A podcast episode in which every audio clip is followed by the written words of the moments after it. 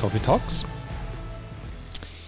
Ja, wir haben heute wieder den lieben Christian zu Gast, der uns tatkräftig unterstützen wird. Wir haben letztes Mal ja einen sehr allgemeinen Podcast zum Thema Ernährung, Schlaf, Regeneration auch gemacht und ähm, euch gebeten, möglichst viele Fragen einzuschicken. Wir sind äh, überwältigt von der Anzahl, haben das erstmal strukturieren müssen und wollen jetzt Frage für Frage abarbeiten, unter Anführungszeichen.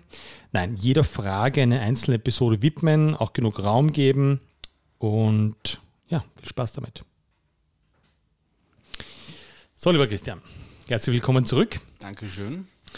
Äh, wir haben ja aus den, aus den tausenden Einsendungen, die wir an Fragen bekommen haben, jetzt einmal so circa 20 ausgewählt und werden mit der ersten beginnen.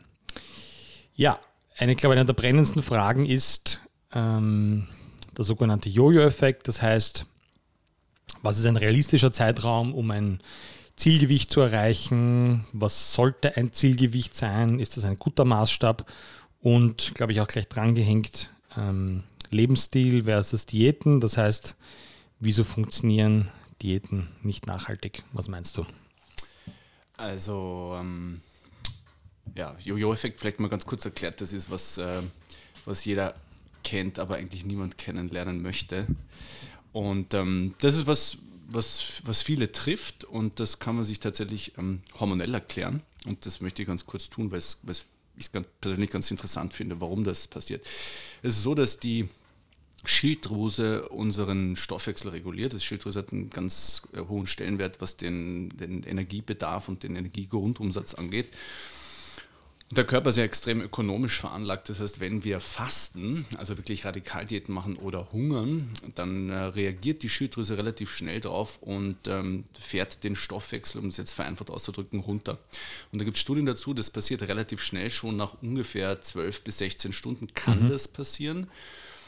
Und zwar geht es bis zu 40 Prozent. Das heißt, die Idee, die viele, vor allem viele Frauen haben, jetzt wird es Zeit, Radikaldiät, Krautsuppendiät, ich esse jetzt gar nichts mehr, ja, führt relativ schnell dazu, dass sich die Schilddrüse denkt, um Gottes Willen, Hungersnot und wir sparen alle Ressourcen ein. Das heißt, der Energiebedarf wird beschränkt auf den Erhalt der mhm. lebenswichtigen Organe, Herz, Leber, Lunge, Nieren und alles andere wird runtergefahren. Das geht bis zu 40 Prozent. Das heißt, wenn man Energiebedarf massiv, hat, ja. richtig viel, wenn man einen Energiebedarf hat von sagen wir mal, 2000 Kalorien pro Tag, dann äh, können das äh, nur noch 1200 am Ende einer Diät sein. Und wenn man nach fünf Tagen Krautsuppen-Diät sagt, um Gottes Willen, ich bin heilfroh, dass ich das Ding hinter mir habe, ich esse jetzt wieder normal, dauert es, bis die Schilddrüse das wieder hinauf reguliert, weil ja für den Körper immer noch der Eindruck der Hungersnot vorhanden mhm. ist. Und dann isst man sozusagen, selbst wenn man normal isst, ja, also nicht über die Maßen, sondern normal ist, äh, bis zu 40 Prozent über den aktuellen Bedarf. Und das ist der Grund, warum Menschen nach Radikaldiäten ganz schnell wieder zunehmen, mhm. weil der Körper einfach bemüht ist, das, was er vermisst hat, relativ schnell zu deponieren. Und deswegen nimmt man auch übertrieben schnell zu. Das heißt, wer eine radikale Diät machen möchte, und die Sinnhaftigkeit sei jetzt in Frage gestellt, aber wer das machen möchte, muss wissen, das Fasten muss man brechen. Mhm. Also ganz langsam ausschleichen. Das ist sozusagen äh, der Mechanismus des Jojo-Effekts, der von der Natur aus durchaus gewünscht ist, aber vom Betroffenen oder der Betroffenen nicht gewollt. Das heißt, es macht in Wahrheit ja absolut Sinn, jetzt von Naturevolution aus gesehen, weil wenn es nichts zum Essen gibt oder 12, 14 Stunden quasi dann nichts reinkommt, dass dein Körper sagt, okay, dann fahre ich mal alles runter, was sagen wir mal sekundär ist oder, oder tertiär ist. Ähm, das habe ich natürlich auch schon selber erlebt mit, ähm, also ich würde es nicht Diäten nennen, aber mit Ernährungsvarianten, die ich ausprobiert habe, weil mein Ziel war immer halt nie abzunehmen. Ähm, Diät ist immer so, Entschuldigung, dass ich unterbreche, aber Diät ist immer so negativ behaftet eigentlich. Ja. Ja. Diät ist ja nur eine spezielle Form der Ernährung. Man könnte ja auch, wenn man, Laktoseintoleranz mhm. hat, eine laktosefreie Diät machen. Ne? Grundprinzip ist negativ, ein, eine Art der Ernährung. Ja? Mhm. So, also. Aber was wäre jetzt ein, ein, was wäre jetzt ein gutes Konzept? Ja? Weil wir, wenn wir jetzt sagen, okay, so Radikaldiäten, weiß nicht, vier, sechs Wochen, das bringt jetzt nichts. Ähm, ist da nicht sozusagen der wäre da nicht der Ansatz zu sagen, okay, ich, ich mische gewisse Sachen miteinander? Das heißt. Also ja, kann ich gleich einhaken, Fragen, die mir mehr oder weniger täglich seit vielen, vielen Jahren gestellt werden. Es gibt Studien, die sich das angeschaut haben. Was ist für den langfristigen Erfolg? Und das ist der springende Punkt. Ja. Abnehmen können viele auf viele verschiedene Arten.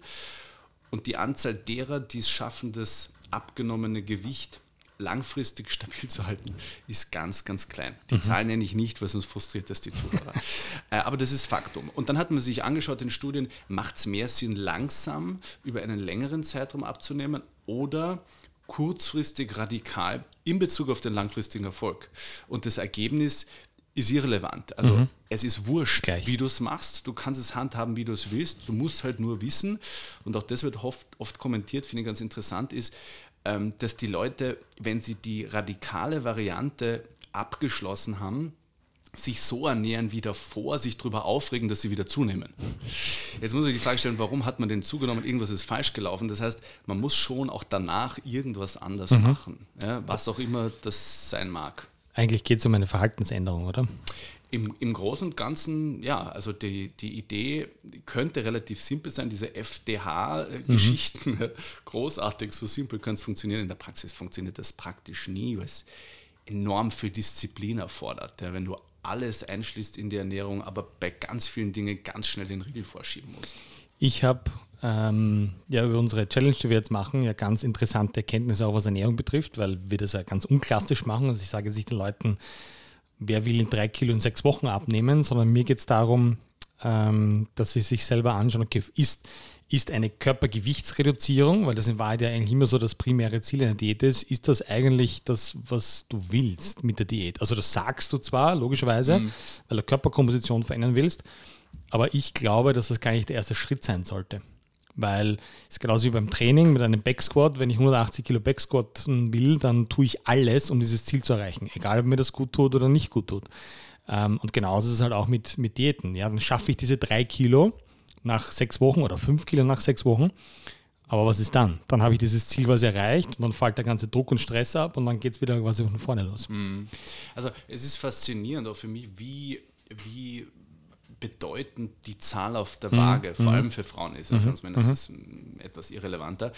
Das muss man natürlich auch ernst nehmen und auch ja. ähm, äh, respektieren, aber dennoch und auch zum Frage, zur Frage, was ist ein ähm, ein ideales Gewicht. Das ist was sehr Individuelles. Jetzt kann man sagen, man orientiert sich am Body Mass Index. Wenn man sich am Body Mass Index in, äh, orientieren würde, dann wäre jeder Profi-Bodybuilder, deren Körperfettanteil hat schwerst von 2%, adipös. schwerst adipös, genauso ist es.